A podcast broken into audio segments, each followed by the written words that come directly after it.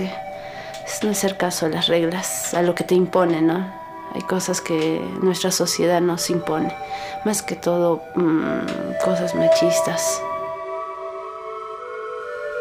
A veces la religión también te impone. No hacer caso, ser tú misma. Desde el Museo de Arte Contemporáneo de Lima proponemos estas conversaciones que hemos grabado vía Zoom para revisar juntos el proceso de creación de la serie Hacedores, una coproducción de Canal IP y el colectivo Mercado Central. En esta serie, los cineastas Carlos Sánchez y Sofía Velázquez construyen retratos audiovisuales de un grupo de artistas y creadores peruanos. Al analizar la forma en la que generan estos retratos, eh, pensaremos también cómo al acercarnos a las experiencias de vida de estos hacedores, se abordan preguntas muy actuales sobre el arte, las tradiciones artísticas y la forma en la que se generan los vínculos entre el arte y los sujetos en el mundo de hoy.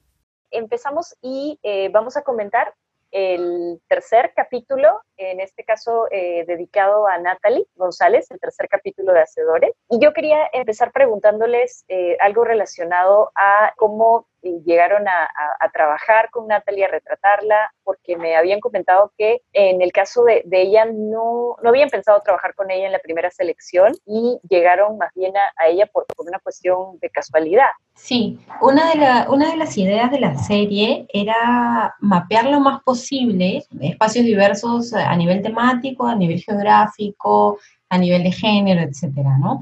Eh, pero claro, casi siempre en las realizaciones documentales el dinero y la logística es un límite, ¿no? Entonces, habíamos ya hecho un premapeo de personas, de hacedores, de personajes que nos interesaban mucho, que ya conocíamos con anterioridad, que recién estábamos conociendo y hacíamos investigación y creo que recogimos un panorama bien interesante. Y en Arequipa hicimos un viaje para grabar todo, todos los capítulos que se realizaron ahí, que fueron tres. Habíamos pensado en una, en una idea, en una historia que finalmente no se pudo realizar. Y a través de Laura, que fue nuestra productora de campo, ella nos invitaba al final del día, de los rodajes que teníamos durante todo el día, a una de las plazas más bonitas de Arequipa a escucharla tocar con su grupo de amigas, a tocar sicuri, ¿no? Y bueno, era fantástico por muchas cosas y era además, tenía una mística bien interesante, ¿no? Y en este lugar fue que nos dimos cuenta eh, que eso podía ser potencialmente una historia, ¿no? que alguna de las chicas que tocaba en ese espacio y que además todas tenían esta idea de, un de una de una práctica que era básicamente masculina, ¿no?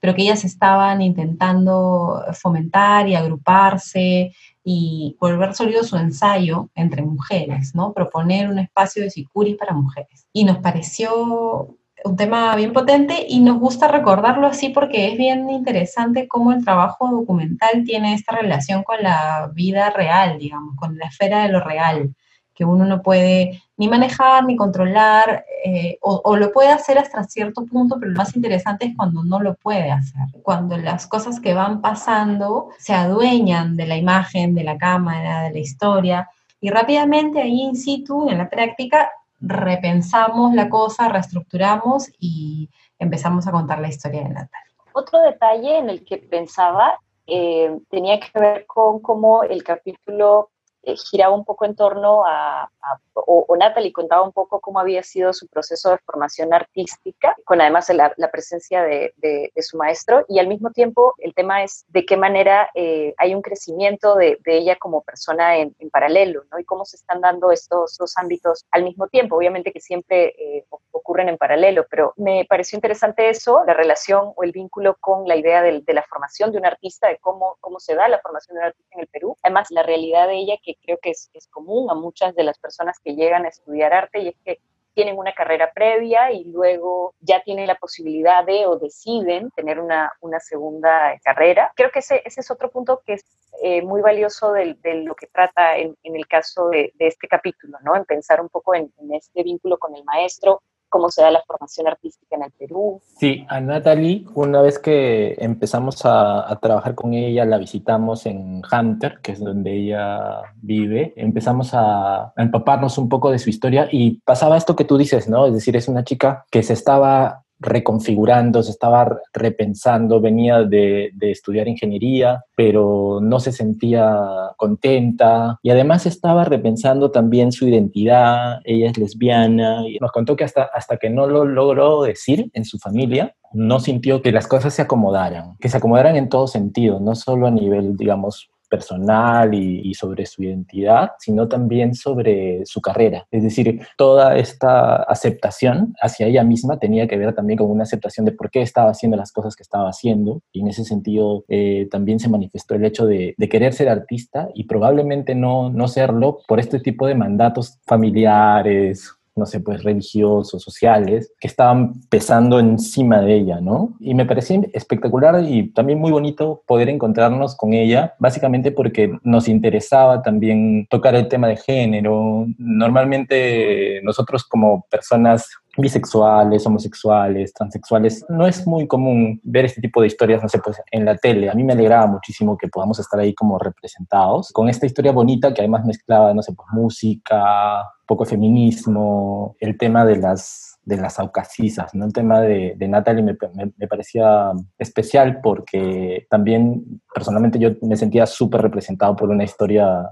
así, ¿no? O sea, había mucho, mucho cariño también porque, como contaba Sofi, no, no era algo que habíamos encontrado desde el inicio, pero se nos presentó y fue como muy hermoso para seguirlo. Y en relación a eso también, como la función que cumple la familia elegida, ¿no? Eh, la función que cumple eh, el grupo de mujeres como grupo de soporte, como mancha, como, como collera, como, como espacio de recibir y de estar y de acompañar, y la función que cumple también el maestro o la maestra, ¿no? En este caso, Solorio, su, su, profe de grabado, era su maestro, pero además era también, o es también, su maestro en el arte, pero también su maestro en, la vida cotidiana, ¿no? Entonces, ese, esa construcción de vínculos escogidos a partir del descubrimiento de una identidad compleja, porque pasa por lo social, lo sexual, lo artístico, romper cánones. Además, ella misma lo dice, en una ciudad tan conservadora como es Arequipa, ¿no? Que no sé qué es peor Arequipa o Lima, que en fin, ¿no? O sea, con estas cosas de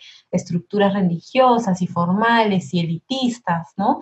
Entonces, lo mejor que le pudo pasar a ella es encontrar la música, ¿no? Porque a través de la música encontró una familia, ¿no? A través del arte encontró una familia y a través de el arte y la música logra construir este espacio desde donde enuncia otra vez la protesta contra el poder establecido que implica al sicuri masculino, que no es, digamos, yo creo, no, no es, digamos, culpa o responsabilidad de nadie, hay una tradición que se va construyendo, pero que si miramos las tradiciones más arraigadas desde una perspectiva inclusiva feminista, eh, no, pues no hay dónde encajar porque están construidas desde la heteronormatividad y desde la autoridad, sobre todo desde la autoridad, sobre todo desde la autoridad, ¿no? Del, deber ser, del deber hacer, de la forma. Esta historia es bien bacán por eso, ¿no? Porque es el arte que se confronta con, con este deber ser. Claro, de, de, lo que dices, este, Sofía, es fundamental, ¿no? O lo fundamental que es el rol del, del maestro, ¿no? Y como dices, este rol que, que está formando, como eh, lo habíamos comentado antes con Carlos, no, no solamente para la labor artística, sino para la vida, ¿no? Y luego también la idea que mencionabas, Carlos, hace un momento sobre el tema de, de los, de los mandatos o, o, de estas estructuras que ubican una serie de estereotipos o de roles que tienen que cumplir las, las mujeres artistas o que no pueden cumplir. Pensaba que eso nos permite llegar un poco al, término que utiliza muchas veces Natalie en, la, en, el, documental, que es la desobediencia. Como que empieza hablando de eso y luego llega a nosotros somos desobedientes, ¿no? Y a ir un poco en contra de, esas imposiciones que ella de alguna manera había sentido en diferentes eh, aspectos de su propia vida. Claro, y ella, digamos, coge esto de la desobediencia y también es como articula esto con sus demás compañeras, ¿no? Es decir, si Solorio, Lucho Solorio, que además es como un grabador increíble, es su profe, es su maestro que la acompaña en sus clases de grabado, ella también resulta siendo una pequeña maestra de este grupo de chicas que se congregan todas para aprender más acerca del Sikuri. Y ella resulta articulando a, esta, a este grupo de, de mujeres que, que se juntan justamente para desobedecer este, esta suerte de mandatos machistas que las excluye del acto de tocar en el, en el sicuri y las arrima hacia el acto de solo bailar y solo participar escuchando. Entonces, digamos, en ese sentido también es como esta idea de enseñar, ella también lo cumple en esos dos aspectos, ¿no? Como tiene su maestro, pero también por otro lado eh, hay una suerte de guía con todas estas otras muchachas que, que seguramente por curiosidad se van juntando para encontrar en ese grupo eh, un, soporte, ¿no? Un apoyo femenino, además, ¿no? Que tiene que ver además con el que tocan este tipo de música de la que han sido excluidas y que ahora mismo se están, la, están cogiendo, le están dando la vuelta y lo están, se la están apropiando de, esa manera, ¿no? Ahora mismo tengo entendido que hay muchos más grupos de Warmisicuris en Arequipa, lo que me parece genial. Eh, Laurita dice que su sueño es ver muchas Warmisicuris, así cientos en las calles, y yo creo que eso sería increíble también. Incluso están participando en festivales de sicuris en Puno, ¿no? Eso, eso, eh, resulta ser bastante, bastante interesante también porque supongo que allá también es un poco más, más cerrada la cuestión de la participación de las chicas dentro de estos grupos, ¿no? Pero me parece bravazo que se articule este grupo en, este, en Arequipa y que luego mucha gente de otros lados venga, específicamente chicas, y ahora se esté abriendo la posibilidad de que existan más Guarmisicuris en otros festivales, ¿no? Festivales ya, digamos, tradicionales. Solo para complementar eh, la, lo que decía Carlos, entonces resulta ser una desobediencia a partir de la creación, ¿no? Es una desobediencia absolutamente activa desde la creación, desde la ternura, desde el amor, desde la compañía, ¿no? Entonces se vuelve un mantra mágico, ¿no? Se vuelve un mantra que además la vincula, como ya podrán ver luego en el capítulo, con la Tierra, con el universo, con todo lo que emerge de esta desobediencia, ¿no? Con todo lo que emerge y con toda la potencia de la desobediencia. Eso me parece muy hermoso en Natal. Yo solo pensaba que tal vez sería eh, bonito que, que cerráramos de, de, conversar el vínculo que existía entre ella hablando de luz y oscuridad con su propio trabajo como grabadora, ¿no? Y estas luces y oscuridades también con, con las que lidia, ¿no? Con las que hay que hay que trabajar continuamente, están ahí presentes en el soporte de trabajo, ¿no? El, balance que logra el grabador está directamente en eso, ¿no? Entre la luz y la oscuridad todo el tiempo.